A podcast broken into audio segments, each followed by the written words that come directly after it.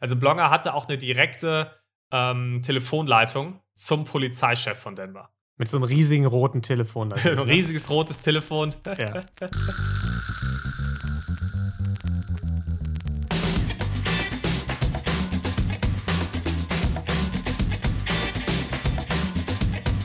Hallo und herzlich willkommen zu Verbrechen für Weicheier, unserem True Crime Podcast ohne Mord. Folge 40 mittlerweile, Jubiläum. Wir reden wieder über Gaunereien und wir, das sind mein lieber Freund Niklas. Hallo. Et moi, Lino. Folge 40, Wahnsinn. Ja. Folge ich war ein bisschen 40. geschockt, als mir das aufgefallen ist. Ja, ist schon krass, ne? Unsere Kinder jetzt langsam auch auf dem Gymnasium schon, äh, bald machen sie Abi. Ja, Hypothek ist bald abgezahlt fürs Haus. genau. Bald sind wir endlich allein wieder zu Hause. Da, da müssen wir uns nicht mehr jeden Tag mit denen rumschlagen. Das Aha, wird toll. Ich gebe uns noch drei, vier, fünf Folgen. Ja. Midlife Crisis kommt. Midlife Crisis, die ist schon längst da, Niklas. Die ist da. Vielleicht äh, drei, vier, fünf Folgen. Wir müssen aufpassen, dass wir uns jetzt nicht scheiden, sobald die Kinder aus dem Haus sind. Ne? Das ist immer schwierig. Ja. Dass wir gesagt haben, komm, für die Kinder haben wir es noch so lange zusammengehalten, aber dann. genau. ja.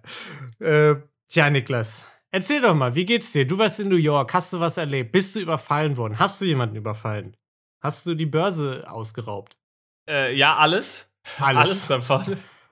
äh, nee, ich habe ein Verbrechen habe ich äh, beobachtet, sogar wirklich in New York und habe mich dann während wenn ich das gesehen habe, habe ich mir gedacht, ach cool, ja, jetzt habe ich was für den Podcast zu erzählen. okay, nice.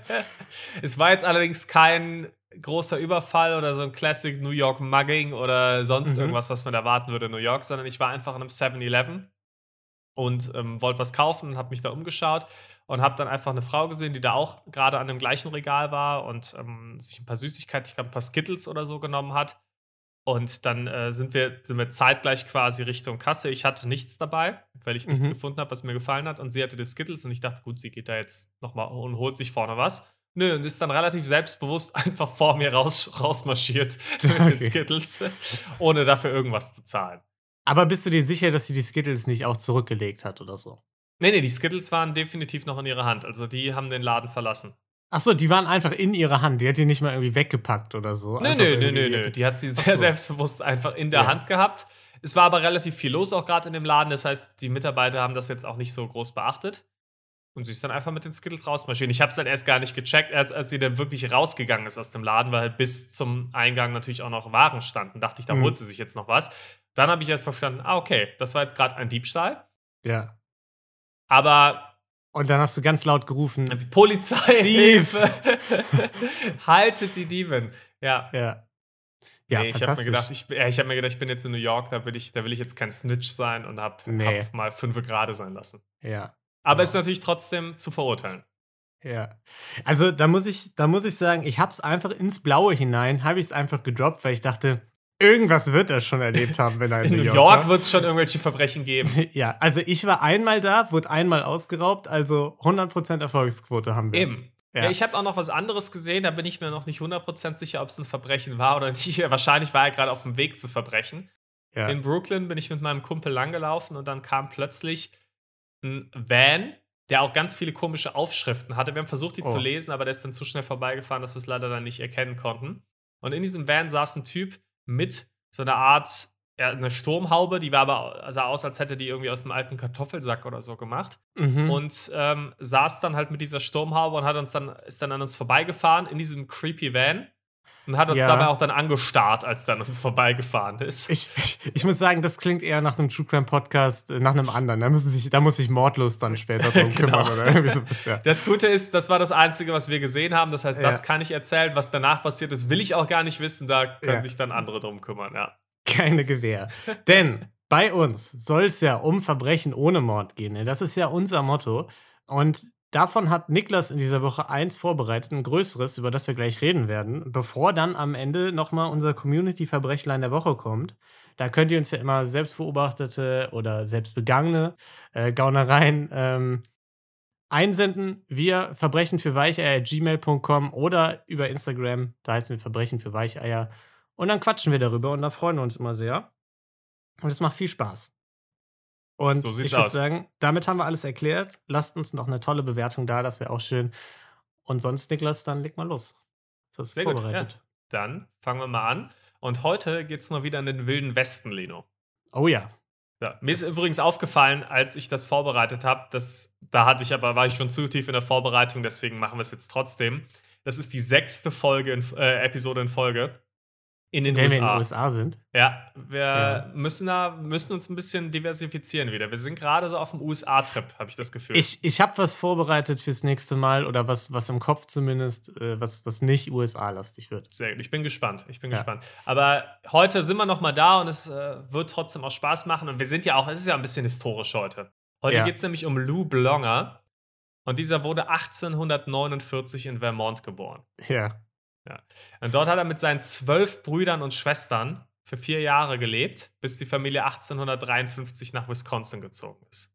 Mhm. Ich finde auch zwölf Geschwister nicht schlecht. Ich würde sagen, für 1853 ist das nicht so viel. da Da ist das so ein paar. mittelmäßig viel. Wahrscheinlich. Wahrscheinlich. Und ähm, er hat sich dann 1864, bis dahin hat er, hat er in Wisconsin gelebt, äh, für die Unionsarmee verpflichtet. Weil zu der Mhm. Zeit herrschte ja der amerikanische Bürgerkrieg. Und er hat sich dann gedacht, super, zwei meiner Brüder sind schon in der Armee, mache ich das doch auch. Und hat sich als sogenannter Pfeifer verpflichtet. Okay. Hast du irgendeine Ahnung, was das ist? Pfeiffer bei der Unionsarmee, das klingt so ein bisschen nach so einem Typen, der bei dem Berliner Fußballverein so am Zaun ist und den, und den Torwart irgendwie ablenken will. Ja, so ähnlich. Und zwar Pfeifer waren damals ähm, meistens Jugendliche, die in der Armee mitmarschiert sind und Mhm. ha- dabei Flöte gespielt haben und so den Marschschritt der Soldaten vorgegeben haben. Okay, sehr wichtige Aufgabe. Das- Gefällt mir das gut. ist Da, da sehe ich mich. Ich muss sagen, wenn ich in so einer, wenn ich so einer Armee beitreten würde, dann wäre das wahrscheinlich meine Rolle gewesen. Vermutlich wäre das praktisch gewesen. Du dürftest das jetzt auch machen. Er hätte das eigentlich nicht machen dürfen zu der Zeit. Er war nämlich erst 14 und das Mindestalter, um da einzutreten, war 15. Klar. Man darf sich natürlich über den Haufen ballern lassen in so einer Armee, aber pfeifen, das ist gefährlich. Da muss man schon 15 sein. Der auch allgemein um die in die Armee. Er zählt ja dann so. schon als, als Soldat quasi. Ne? Okay. Ja. So. Er ähm, ist dann aber trotzdem ihm beigetreten und sich da durchmogeln. Allerdings ist Krieg ja nicht so cool. Und Mhm. deswegen hat er sich dann relativ schnell auch am Bein verletzt und musste den Rest des Krieges im Krankenhaus verbringen. Das ist gut. Das, äh, das gefällt mir, weil ich hatte gerade schon so ein bisschen Sorgen, oh, naja, jetzt geht's in den Krieg rein, aber jetzt einfach so, so ein Nö. bisschen äh, Schnelldurchlauf, Krieg vorbei. Er, er war die ganze Zeit verletzt. Dreimal gepfiffen und dann, Ja. äh, dann ab ins Krankenhaus. Das ist gut. So. Und äh, danach macht er dann erstmal seine Schule fertig und hat auch nochmal äh, eine Zeit lang Wirtschaft studiert in Chicago. In Chicago. So 1870 hat er sich dann mit seinem Bruder Sam zusammengeschlossen. Das war ein älterer Bruder von ihm und ist mit ihm zusammen nach Iowa gegangen, wo sie gemeinsam einen Saloon und ein Hotel betrieben haben. ja. Hat auch gut funktioniert erstmal, also es war, es war nicht so schlecht. Die beiden wollten aber dann doch mehr von den USA noch entdecken und es herrschte in der Zeit eh gerade eine Aufbruchsstimmung Richtung Westen. Ja, also das viel wurde noch entdeckt, es gab viele Städte, die gerade immer mehr am Wachsen waren und Mhm. Ja, also gerade die Städte im Westen sind eben, waren wirklich florierend und deswegen hat sich, ja, viele junge Männer fanden es eben spannend, auch in die, die äh, Gegend zu gehen. Und äh, deswegen zogen sie dann eben häufig weiter und sind immer wieder in neue Städte gegangen, haben dort neue Saloons eröffnet und das war vor allem in der Ecke in Utah, New Mexico, Colorado und Nevada der Fall. Mhm. Lou hat sich dann hauptsächlich um die Saloons gekümmert ja, und hat hier auch Glücksspiele angeboten. Ja, also Okay. als zusätzliche Einnahmequelle. Dazu muss man aber sagen, das war zu der Zeit allerdings nicht illegal. Mhm.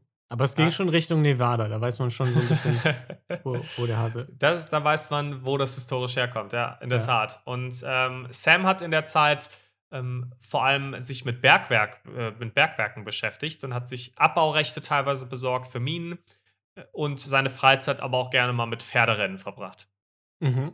Ja, also schon so ein bisschen, ich sag mal, Tausendsasser, die beiden. Ja, absolut, ja. Ja.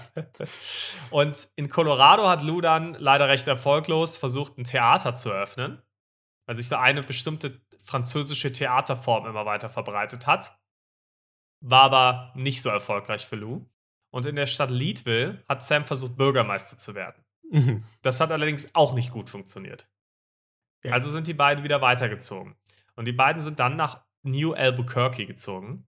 Mhm. Und ich muss sagen, Albuquerque ist mein absoluter Lieblingsstädtename auch in den USA. Das ist doch das aus Breaking Bad, oder? Ich habe die Serie nicht gesehen, aber heißt das da nicht so?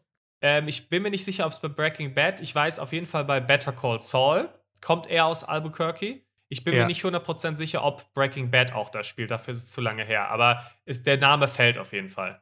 Ja, habe ich nicht ich, gesehen, weil war zu langweilig. Ja. Okay. Okay, das ist ein Verbrechen in sich, aber da, ich einfach, ich das, Fass, machen wir, jetzt, das Fass machen wir jetzt nicht auf. ja. Ich distanziere mich von dieser Meinung. Viel zu brutal, Leute. Guckt es nicht. Sehr gut. Ähm, genau, aber Albuquerque, cooler Name. Damals noch New Albuquerque. Das ist dann irgendwann auch mit äh, dem richtigen Albuquerque verschmolzen. Und äh, dort wurde Sam dann, äh, dort war ein bisschen erfolgreicher und dort wurde er dann schnell zum Marshal der Stadt ernannt. Mhm. Und hat sich gedacht, super, das ist der Wilde Westen. Heißt, Vetternwirtschaft funktioniert auch easy. Ich ernenne Lou, meinen Bruder, einfach als meine rechte Hand, als mein Deputy. Ja. Perfekt. Und sie waren auch recht gute Gesetzeshüter eigentlich. Also sie haben einige Verbrecher auch hinter Gitter gebracht. Mhm. Hatten nebenbei vielleicht so das ein oder andere Nebengewerbe wie ein Bordell. Aber, ja, gut, das, aber kann, das, gehört ja im Wilden Westen zum guten Ton eigentlich dazu. Eben. Das, das, darf in ja, das darf in keiner guten Stadt fehlen eigentlich. Eben. Ne? Das ist, das ist äh, Genau wie der wöchentliche Bankraub. Wenn du da in eine Stadt kommst und da wird keine Bank ausgeraubt, dann denkst du ja, ja, was ist das für ein langweiliges Städtchen hier? Dann ziehst du weiter. weiterziehen, ja. Das ist genau wie wenn, wenn bei Noon kein genau. ist. Wenn da sich nicht zwei Leute, also wir sind ja eigentlich gegen Gewalten, aber wenn sich um, so um Mittag nicht zwei Leute erschießen in der Stadt, dann ist das keine richtige Stadt. dann ist es keine echte Westernstadt. ja. ja. Ähm, sie war doch recht beliebt in der Stadt, also es hat eigentlich alles gut funktioniert, aber trotzdem wurde Sam dann nach fünf Monaten als Marshall wieder abgesetzt. Und ja, zum ersten Mal haben sich dann Lou's und Sams Wege auch richtig getrennt. Mhm. Ja, Lou verbrachte in der Zeit darauf viel Zeit mit Glücksspiel in verschiedenen Städten von New Mexico ja. und hat dann in 1884 geheiratet auch. 1888, vier Jahre später, kam Lou dann nach Denver, wo Sam mittlerweile auch lebte. Mhm. Da haben sich beiden sich gedacht, ach, das hat doch früher eigentlich so gut funktioniert mit uns beiden. Lass uns doch noch mal loslegen und haben dann mehrere Saloons und Casinos auch aufgemacht. Ja, ich finde auch, dass sie, das ist so ein schön, schönes Beispiel für Vergangenheit verklären einfach. Ne? Also die sind einfach jahrelang, haben die ein Geschäft nach dem nächsten aufgebaut, was irgendwie immer so zwei Wochen gehalten hat. Und jetzt kommen sie wieder zusammen und denken sich, das war doch super, das hat toll Perfekt, funktioniert. das funktioniert. Nächster Saloon, ja. Wir schauen mal, ob es in Denver besser funktioniert hat. Die haben aber auch nicht nur Saloons und Casinos betrieben, sondern die beiden waren auch Entdecker und kannten sich, vor allem Sam, ja auch gut mit Bergbau aus. Mhm. Und so fanden sie dann 1892 eine Goldmine namens The Forest Queen. Und mit der Goldmine konnten sie sich dann ein ziemlich hohes und sicheres Einkommen auch sichern, mhm. das sie einfach neben ihren Aktivitäten noch zusätzlich bekamen. Kann man heutzutage jetzt auch nicht mehr ganz so gut machen. Ja, also irgendwo in den Bergen einfach ein bisschen rumklettern und hoffen, dass man da irgendwo eine Goldmine findet. Eher schwierig heute. Das ist der einzige Grund, warum ich mit Klettern angefangen habe, Niklas.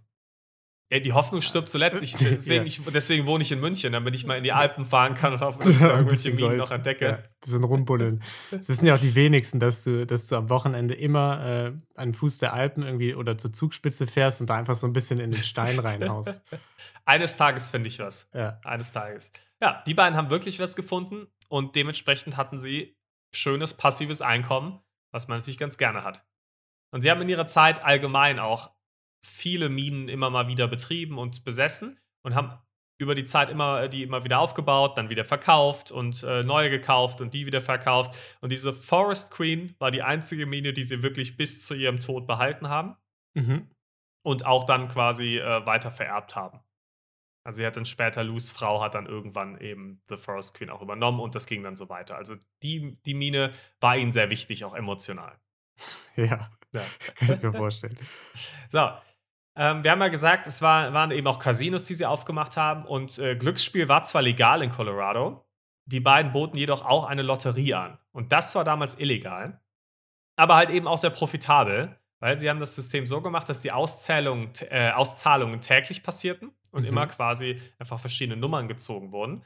Und Denver hatte damals viele Touristen und Touristinnen auch.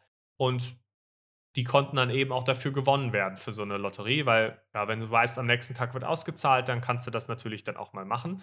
Mhm. Und dementsprechend war das ein relativ lukratives Geschäft. Ja, und allgemein waren TouristInnen auch ein äh, ziemlich lohnendes Ziel für die beiden, weil die waren halt eben nicht so lange da und dann war es natürlich mit der Verfolgung ein bisschen leichter. Mhm. Ähm, äh, beziehungsweise damit ein bisschen leichter nicht verfolgt zu werden von der Polizei.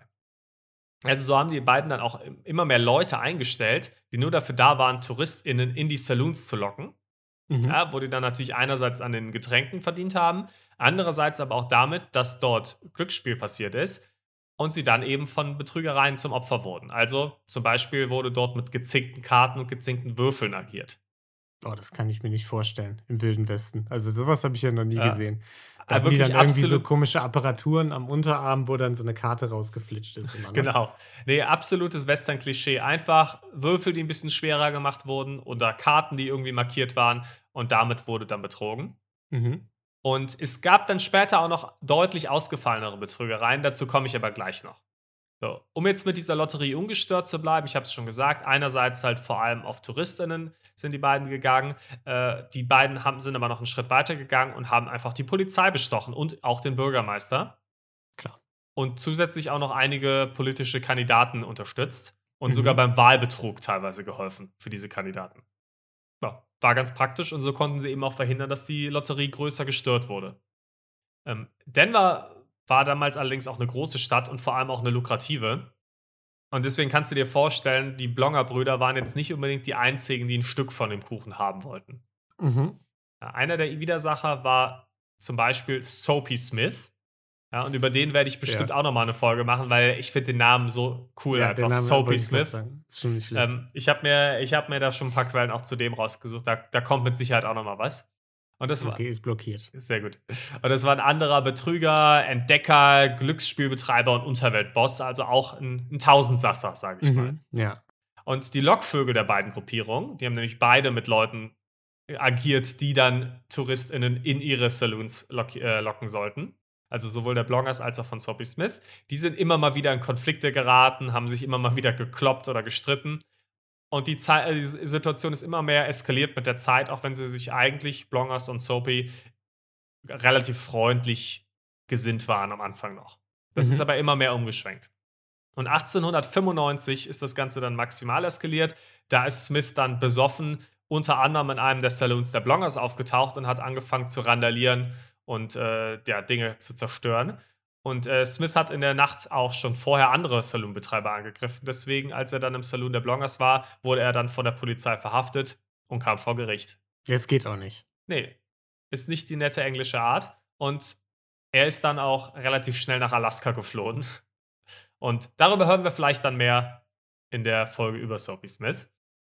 Die Blongers hatten jetzt aber nun die Vorherrschaft in der Stadt. Mhm. Also stiegen die Einnahmen und mit der Zeit hat sich Lou auch nicht mehr so wirklich für diese kleineren Betrügereien interessiert, also die gezinkten Karten und Würfel. Die haben zwar Geld abgeworfen, aber das waren so kleine Summen, dass es eigentlich nicht mehr wirklich lukrativ war. Er hat sich dann auch ein Büro gemietet in so einem schicken Bürogebäude in Denver, äh, mhm. wo auch Banken saßen zum Beispiel. Und versucht sich, hat sich so ein bisschen versucht, ein Rebranding aufzubauen, als so reicher Bergbaumogul.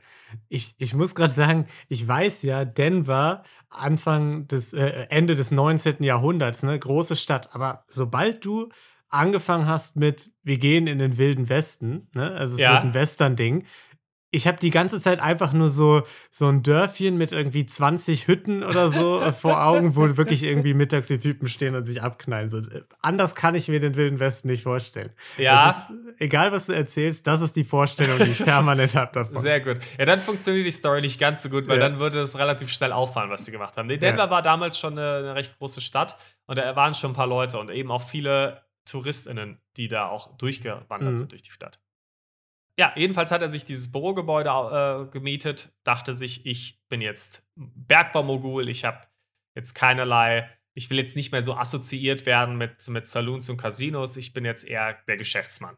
Ja. Und da hat ganz gut dazu gepasst, dass Lou einen Mann namens äh, Adolf Duff getroffen hat. Der hatte nämlich damit Erfahrung schon, Gangs von Betrügern zu steuern, weil er das schon selbst gemacht hatte und hat diesen einfach eingestellt, um eben seine Gang jetzt zu managen.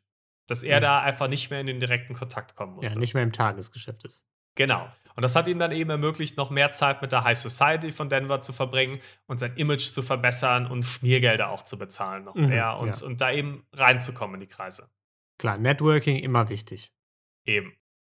Und äh, das Ganze ging auch noch mal so weit weiter, dass die Betrüger aus der Gang sich jetzt wirklich ausschließlich auf TouristInnen, äh, vor allem aus anderen Staaten, auch konzentrieren sollten. Ja, also mhm. Also nicht mal mehr aus, aus anderen Städten in Colorado. Und einfach so noch mal die Wahrscheinlichkeit noch mal senken sollten, angezeigt zu werden oder dass irgendwas daraus kommt. Mhm. Ja, die Betrügereien waren relativ vielfältig, äh, vielfältig. Es gab ähm, Klassiker wie Hütchenspieler, es gab Taschendiebe, die dabei waren, also das, was man sich jetzt so klassisch kennt.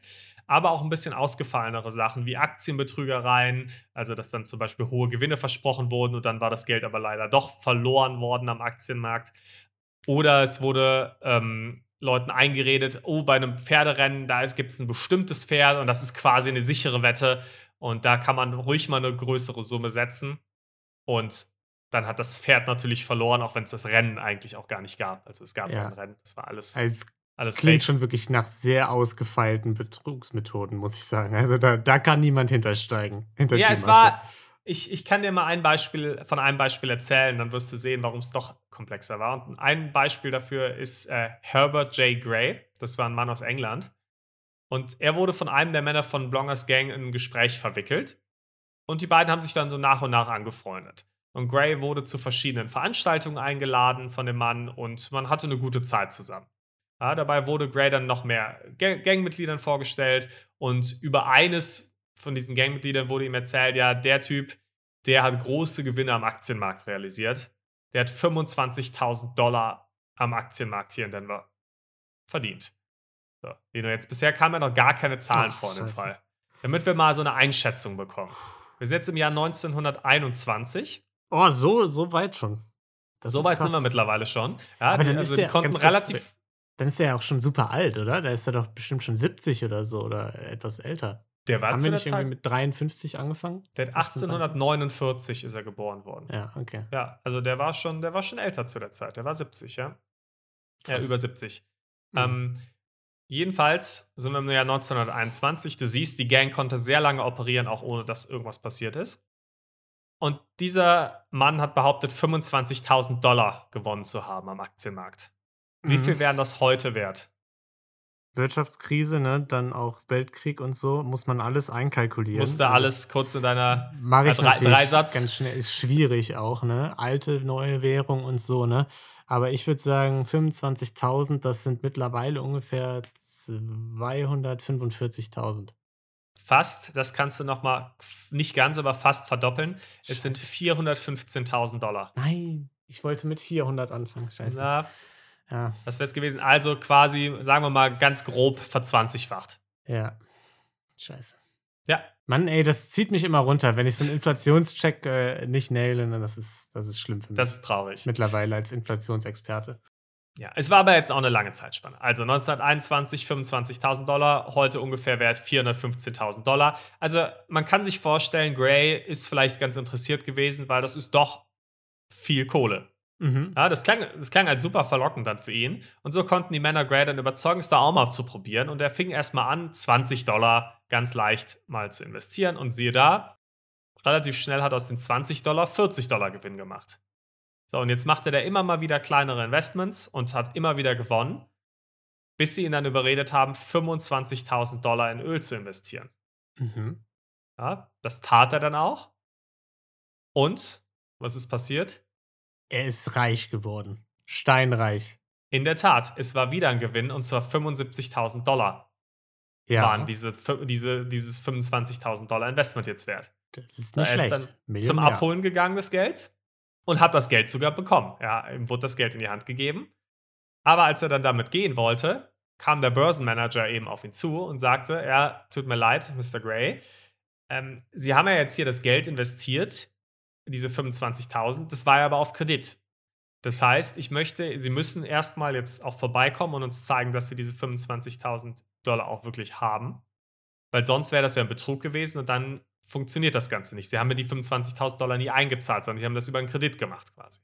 Das heißt, bitte besorgen Sie die 25.000 Dollar, dass wir auch wissen, dass alles mit rechten Dingen zugeht. Und dann können Sie wiederkommen und das Geld auch wirklich dann mitnehmen. Ich habe gedacht, okay, dafür muss ich nach England fahren, um das zu tun. Es war das Geld seines Arbeitgebers, das er mhm. investiert mhm. hat, auch nicht sein eigenes, muss man auch dazu sagen. Das heißt, er hatte die jetzt nicht mehr eben, die 25.000. Er hat gesagt, alles klar, ich mache das. Ist nach England gefahren, hat das Geld besorgt und ist wiedergekommen. In der Bank waren alle froh, super. Das, äh, oder an der Börse waren alle froh, haben gesagt, super.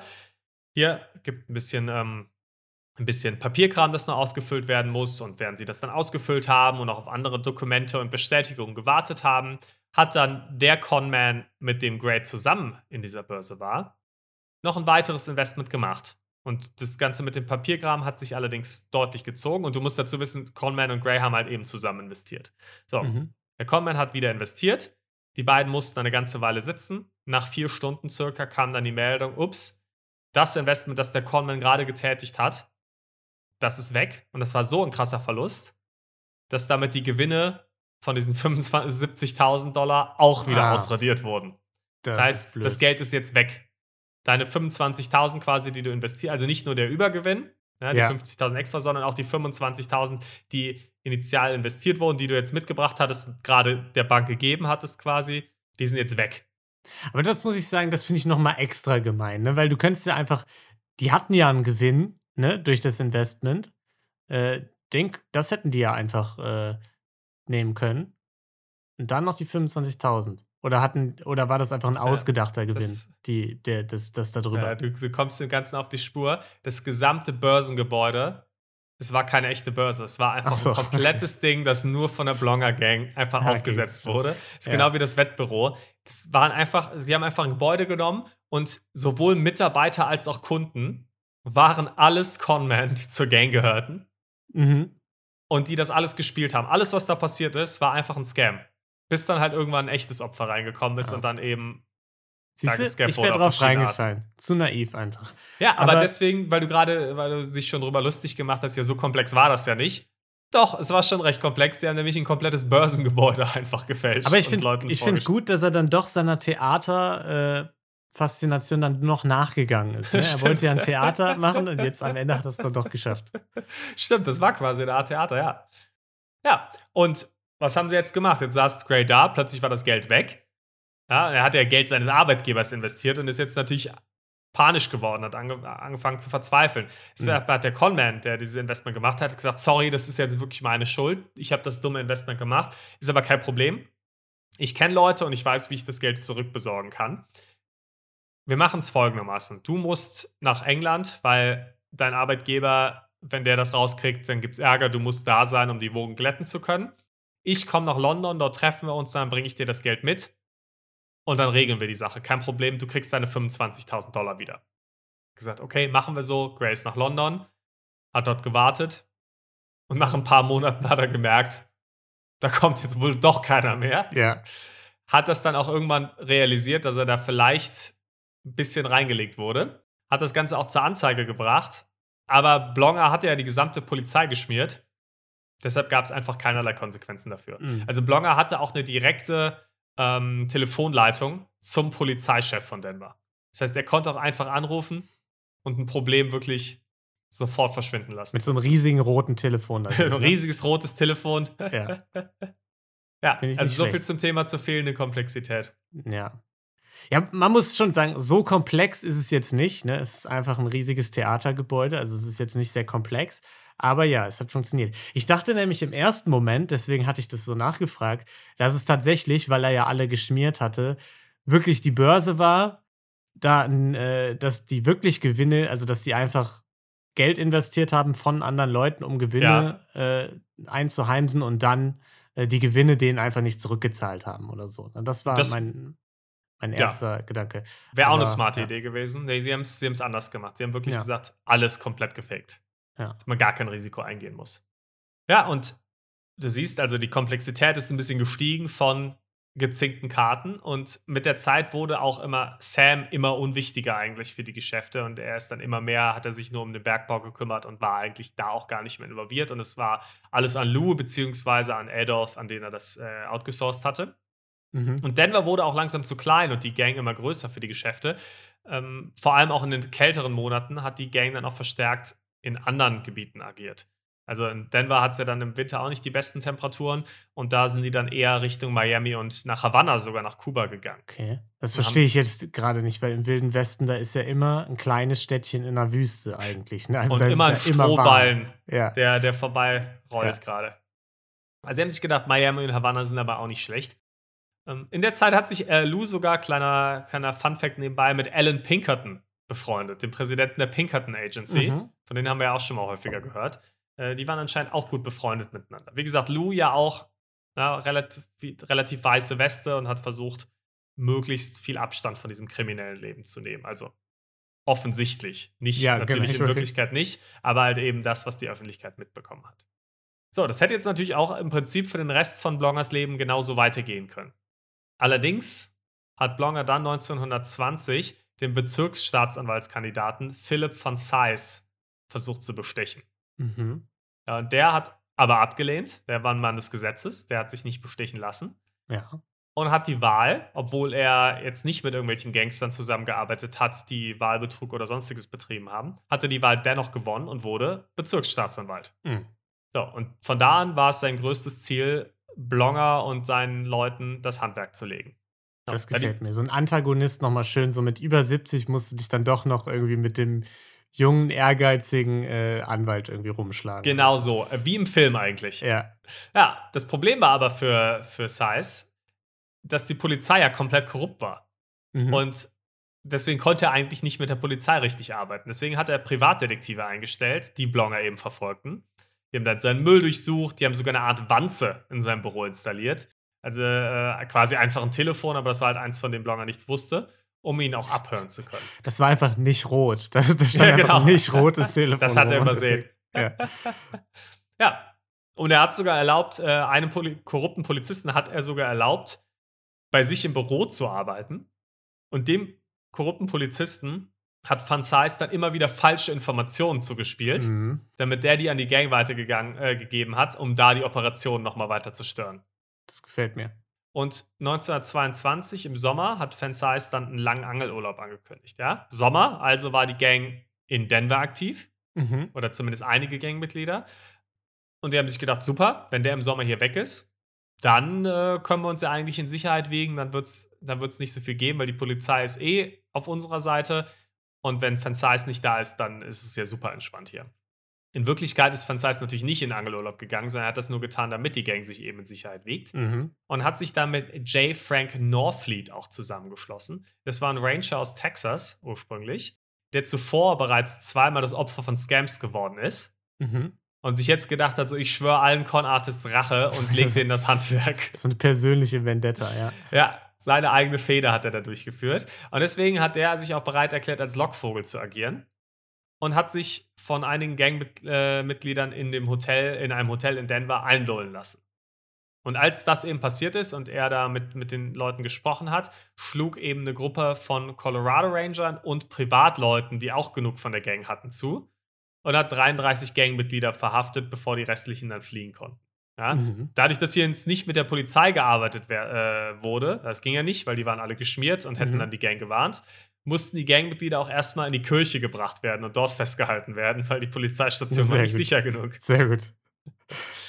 Ja, und unter den Verhafteten war auch Lou Blonger, ja, der Chef des Ganzen. Und über die, dazu muss man sagen, über die gesamte Zeit, die die Gang operierte, waren es insgesamt so circa 120 Leute. Ja, und jetzt wurden 33 verhaftet, das heißt, es wurden längst nicht alle erwischt. Mhm. 1923 kam die Gang jetzt aber vor Gericht und wurde natürlich auch von Lou Blongers teuren Anwälten dann ganz gut vertreten, beziehungsweise ja, die Gangmitglieder hatten günstigere Anwälte, Lou Blonger hatte teure Anwälte, aber es war ja ein gesamter Prozess und die teuren Anwälte, die dann Blonger verteidigt haben, haben den anderen dann auch geholfen. Mhm. Und sie haben auch direkt, die Anwälte auch direkt einen Grund gefunden, um Van Zeiss als Staatsanwalt von dem Fall zu entfernen. Es hatte dann irgendeinen kleinen also Technicality, also ein kleiner technischer Grund, warum das so sein musste. Mhm. Der hat sich aber eher gefreut und hat sich gedacht, da haben sie jetzt einen Fehler gemacht, weil dadurch hatte er mehr Zeit im Hintergrund an der Strategie für den Fall zu arbeiten. Mhm. Musste die Zeit quasi nicht vor Gericht mit den Verhandlungen verbringen. Okay. Ja, und die Gang hat sich aber gedacht, das ist ja nicht das einzige Ass im Ärmel, das wir haben. Wir bestechen einfach Jurymitglieder. Bestechung funktioniert bei uns eh immer ganz gut. Dann machen mhm. wir das auch mit der Jury. Nicht und schlecht. Eins der Mitglieder war allerdings ähnlich drauf wie von Size und hat das direkt gemeldet. Mhm. Ja? Drei weitere sind aber stur bei der Meinung geblieben, dass die Gang unschuldig sein, wollten von dieser Meinung nicht abrücken. Okay. Ja, was glaubst du, wie haben sie das jetzt gelöst?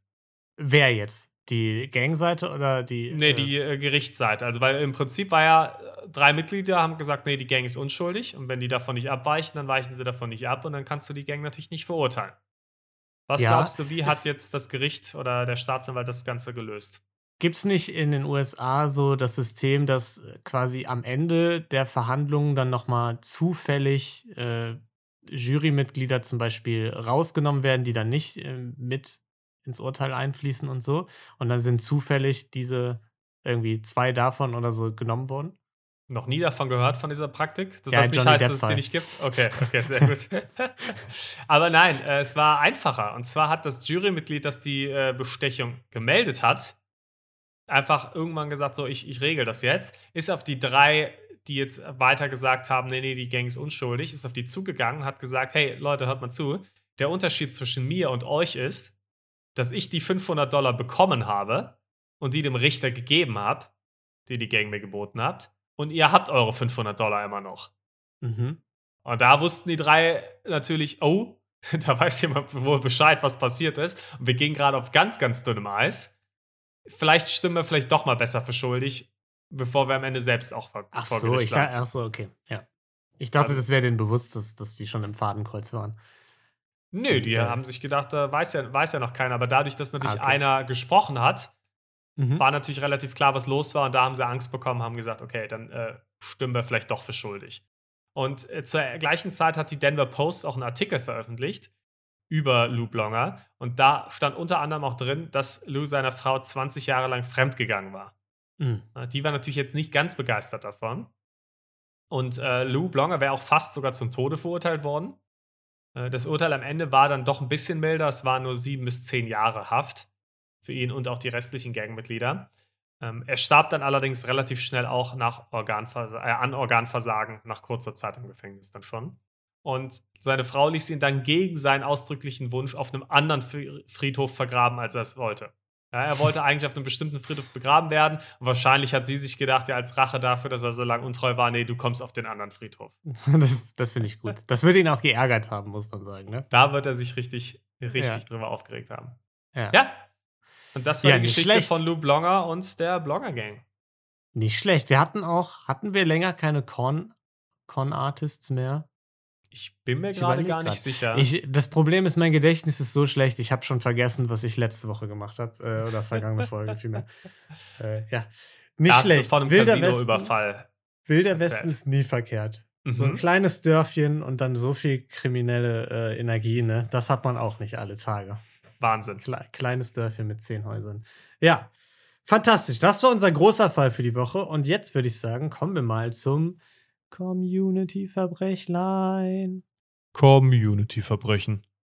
Wie gesagt, selbstbegangene oder beobachtete Gaunereien, die ihr uns immer einsendet. Und wir haben natürlich, wie so oft, einen kleinen Nachtrag zur vergangenen Woche. Ne? Da hatten wir ja die Geschichte von Lynn, mit den Autounfällen, mit den 100 Autounfällen, mhm. bei denen die anderen immer schuld waren. Ne? Ich erinnere mich, und, ja. Äh, da war sie ein bisschen sauer, Niklas. Da war sie ein bisschen sauer, okay, dass wir okay. genau das hier gemacht haben, was ich gerade getan habe, nämlich ihr zu unterstellen, vielleicht sind nicht immer die anderen schuld. Sie hat nämlich gesagt, äh, sie fährt gar nicht so schlecht Auto. Äh, ja. Äh, gemeine Unterstellung, auf der Niedertrachtskala wirklich eine 12 von 10, was wir, was wir da gemacht haben. Okay, fair, ja. Indirekt vorzuwerfen. Ähm, ich würde sogar sagen, wir haben sie ziemlich direkt vorgeworfen. da musste gar nicht so, so, so indirekt war es gar nicht, ja. So, so vorsichtig sein, ja. Äh, denn die Polizei hat ihr fünf von sechs Mal gesagt, dass es die anderen waren. Und okay, das hat sie aber beim letzten Mal nicht geschrieben. Das heißt, wir wussten nicht, dass es noch eine dritte Meinung gab, sondern wir hatten ja bisher nur Lins Meinung. Ja. Und äh, sie hat jetzt gesagt, und das ist, das ist hart, Niklas, sie hat das ihren Katzen erzählt. Oh, nee. Ähm, und jetzt reden die Katzen nicht mehr mit uns, ne? Das ist heftig. Da, äh, da war ich schon traurig. Ich habe sie äh, um Verzeihung gebeten. Ja. Und das soll sie bitte auch den Katzen weiterleiten, so. Ich bitte äh, auch nochmal ausdrücklich um Verzeihung. Ja. Sie hat gesagt, sie setzen sich im WG-Rat zusammen, besprechen das Ganze nochmal und dann kommt noch eine Antwort. Bisher nicht geantwortet. Okay, also, aber jetzt nach dieser Folge kommt ja auch unsere offizielle Entschuldigung jetzt nochmal. Hier ja. an offiziellster Stelle im Podcast live. Ja. Es tut uns leid. Wir entschuldigen uns mit einer Aufrichtigkeit von fünf Sechsteln, würde ich sagen. Ja. Oder? Fünf Sechstel eben so, wie die Polizei auch gesagt hat, dass sie nicht genau, schuld war. Genau. Ja. So ein, ein Sechstel sind wir immer noch, äh, sind wir immer noch der Meinung, das können, können nicht immer alle anderen gewesen sein, aber ja. Fünf Sechstel, es tut uns sehr leid. ja. Und das dieswöchige Verbrechlein, das müssen wir natürlich auch noch besprechen, ne? Und das kommt diesmal von, wir kennen ihn schon, ein alter Freund, ein alter Bekannter, äh, einer unserer treuesten Hörer, möchte ich fast sagen, Sebald. Ah. Sebald hat sich gemeldet wieder, hat ein Verbrechlein eingesendet. Das, äh, ja, es dauert ja mittlerweile immer ein bisschen, bis wir drankommen. Das war, als wir mal irgendwie zwei Wochen nichts veröffentlicht hatten oder so. Ja. Oder eine Woche länger. Da hat er gedacht, scheiße, vielleicht liegt es an den Verbrechlein, hat uns das eingesendet. Sehr gut. Ähm, aber Sebald führt auch ein wildes Leben, dass er so. Äh, in so, so jungen Jahren. Ja, das, das stimmt. Er hat geschrieben, äh, ich habe mit meinem Vater tatsächlich ein Verbrechen begangen. Okay, diesmal ist er Täter also. Ja. Ich war mit meiner kleinen Schwester und meinem Vater auf einem Basketballplatz skaten. Und das war damals, als man in Sachsen-Anhalt nicht auf Spielplätze durfte.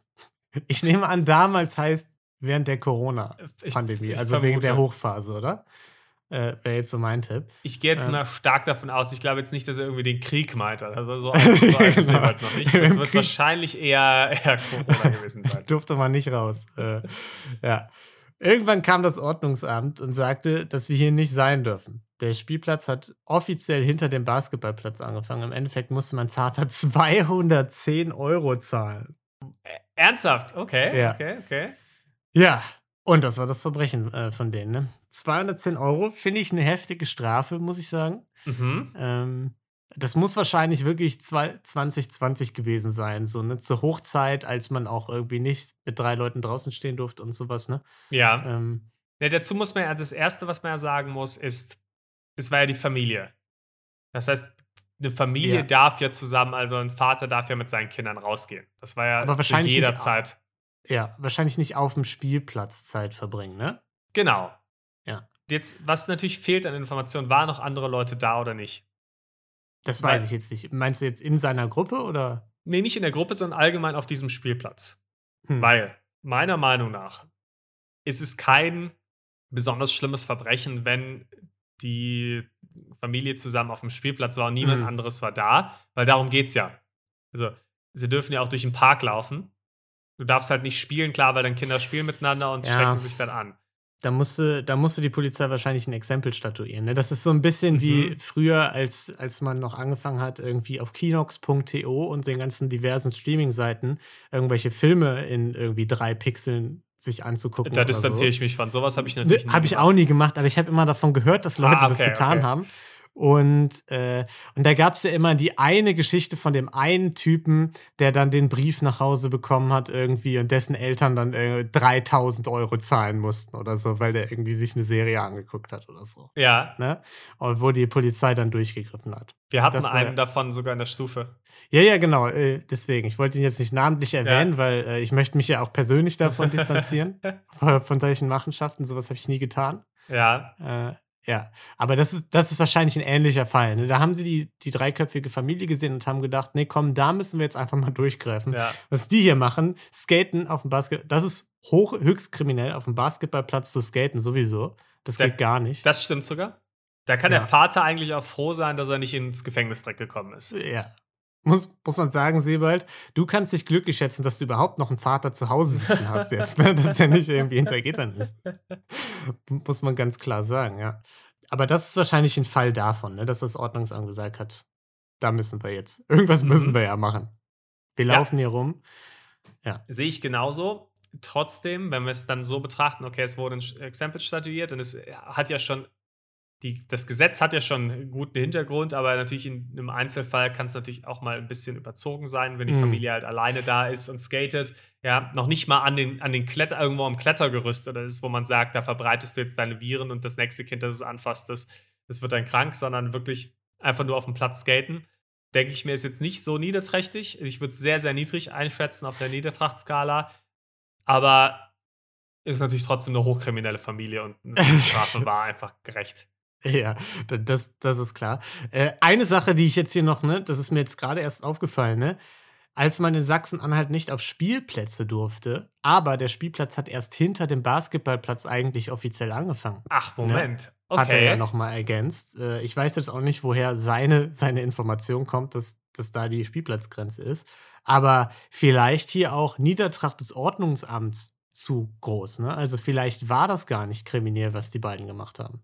Ja, oder offiziell zählt oder der Basketballplatz drei. zum Spielplatz und Sebald sagt nur, Klettergerüste sind auch wirklich Spielplatz. Wenn keine Schaukel da ist und keine Rutsche, ja. dann ist, dann kann Vielleicht der Basketballplatz auch nicht dazu zählen. Vielleicht versucht Sebald hier gerade uns zu manipulieren und Aha. unsere Bewertung irgendwie zu beeinflussen. Das geht natürlich auch nicht. Das also in dem Fall würde ich sagen, Niedertrachtskala Sebald 11 von 10. uns hier so hinters Licht führen zu wollen, das geht überhaupt nicht. Nee. Also solange äh, du uns da nicht die offiziellen Baupläne von Niedersachsen ja.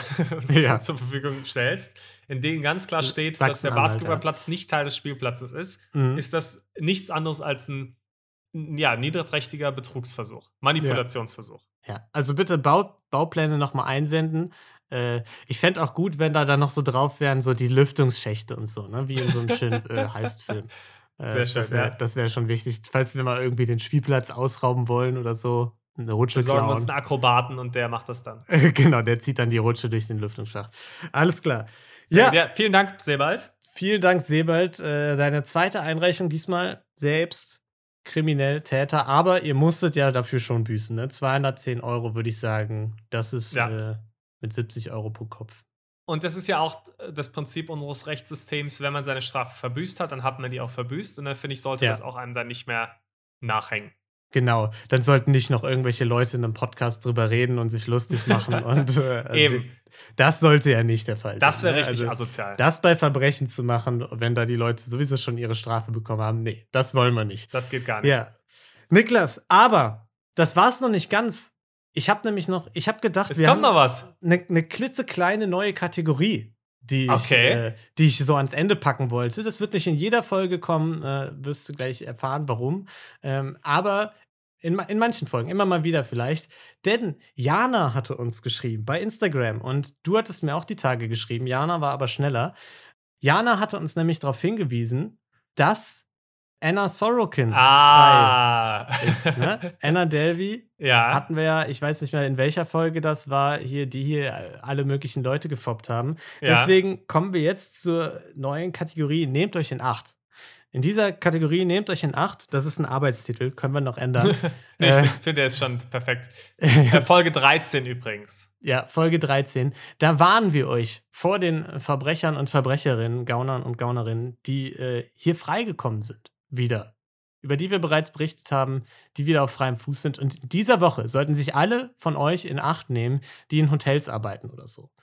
Checkt vielleicht zweimal, ob der Check gedeckt ist, ob das wirklich die Person ist, äh, die, für die sie sich ausgibt, ob, ob hier wirklich äh, das Geld bezahlt wird für die teuerste Suite im Hause. Denn Anna Sorokin ist wieder auf freiem Fuß und sie ist ja auch ursprünglich Deutsche, glaube ich, ne? War das ja, nicht so? Sie ist, hat auf jeden Fall in Deutschland gelebt. Mhm. Ähm, ich weiß gar nicht, ob ich glaube, weiß nicht, ob sie in Deutschland geboren ist, aber sie hat auf jeden Fall bei uns in der Ecke, in der Ecke von Köln hat sie auch gelebt. Ja. Also Rheinländer, aber, Rheinländerin. Genau, falls JuristInnen zuhören, das war natürlich alles nur Spaß und es gilt natürlich die Unschuldsvermutung und wer seine Strafe abgesessen hat, der ist natürlich danach dann auch wieder ein willkommenes Mitglied der Gesellschaft. Äh, natürlich. äh, das war jetzt auch, das nehmt euch in Acht, das war einfach generell. Generell einfach allgemein halt für ich einfach mal in den Raum geworfen. Ja, genau. Ja, weil immer. Man, man weiß ja nie, ne, wer, wer da so kommt. Das hat jetzt nichts mit ihr zu tun. Das nein, war jetzt irgendwie. Das war jetzt, das war jetzt unglücklich formuliert einfach von Lino. Ja, Genau. Äh, wobei ich auch gelesen habe in dem Artikel, ich habe nur äh, die Überschrift gelesen, sie hat, sie hat jetzt Hausarrest oder so, ne? Also ja. sie ist nicht wirklich frei, frei, sondern muss zu Hause bleiben. Und da muss ich auch sagen, das ist schon äh, die geilste Art der, der Bestrafung, die man so haben kann, oder? Ja. Also, es geht, also besser auf jeden Fall als Gefängnis. Ja. Ich frage mich aber, wenn schon Hausarrest, dann auch so mit so einer coolen Fußfessel wie im Natürlich. Film. Ja, ja das finde ich schon. Film mit, ähm, wie, wie heißt der Transformers-Typ nochmal, der Just Do It? Äh, Shia, Shia LaBeouf. ja. Ja, genau, das, das, das gefällt mir. Ähm, muss man sagen, gut. wenn sie einen Garten hat, kommt sie wahrscheinlich trotzdem immer noch mehr an die frische Luft als ich. Ey, aber wenn Anna Delvey jetzt wieder oder Anna Sorokin jetzt wieder auf freiem Fuß ist, das schreit doch fast nach einem Interview. Da wird sie doch ja. richtig Lust haben, oder? Sich mal mit uns zusammenzusetzen. da werden wir auch mit Sicherheit die einzigen und wahrscheinlich auch das ja. interessanteste Format für sich sein. ja, ich glaube auch, da hat sie richtig Bock. Ja. Gut, das war unsere neue Kategorie. Nehmt euch in Acht, äh, die natürlich vollkommen falsch benannt ist, weil sie ihre Strafe schon längst abgeses abgesessen hat. Ne? Das war jetzt einfach Zufall, dass ich das so genannt habe. Und vielleicht kommt da immer mal wieder was Neues. Man muss sagen, die Kategorie wahrscheinlich stark abhängig davon, ob ihr euch bei uns meldet. Ne? Also, weil Hand aufs Herz, da wird nicht viel Recherche von unserer Seite passieren. Ähm, ja, Quatsch. Vielleicht war das die einzige, äh, das einzige Mal, dass wir das jetzt gemacht haben. Gut, und damit war es das für diese Woche. Wir hoffen, ihr hattet viel Spaß und wir hoffen, ihr seid auch in zwei Wochen wieder dabei. Hört vielleicht mal bei Gelatine Kenobi rein, da ist auch eine neue Folge draußen. Wir haben auch die Top 3 Sachen am Herbst gedraftet. Also, falls ihr irgendwie denkt, der Herbst, das ist nicht so meine Jahreszeit. Wartet mal ab. Eure. Genau. Wartet es kann ab. eure Jahreszeit werden. Oder bei Rosenlose Frechheit, da ist gerade ähm, Are You the One vorbei. Fantastisch. Bald geht's mit Bachelor in Paradise weiter. Und ansonsten habt eine wundervolle Zeit und bleibt gesund. Tschüss. Ciao.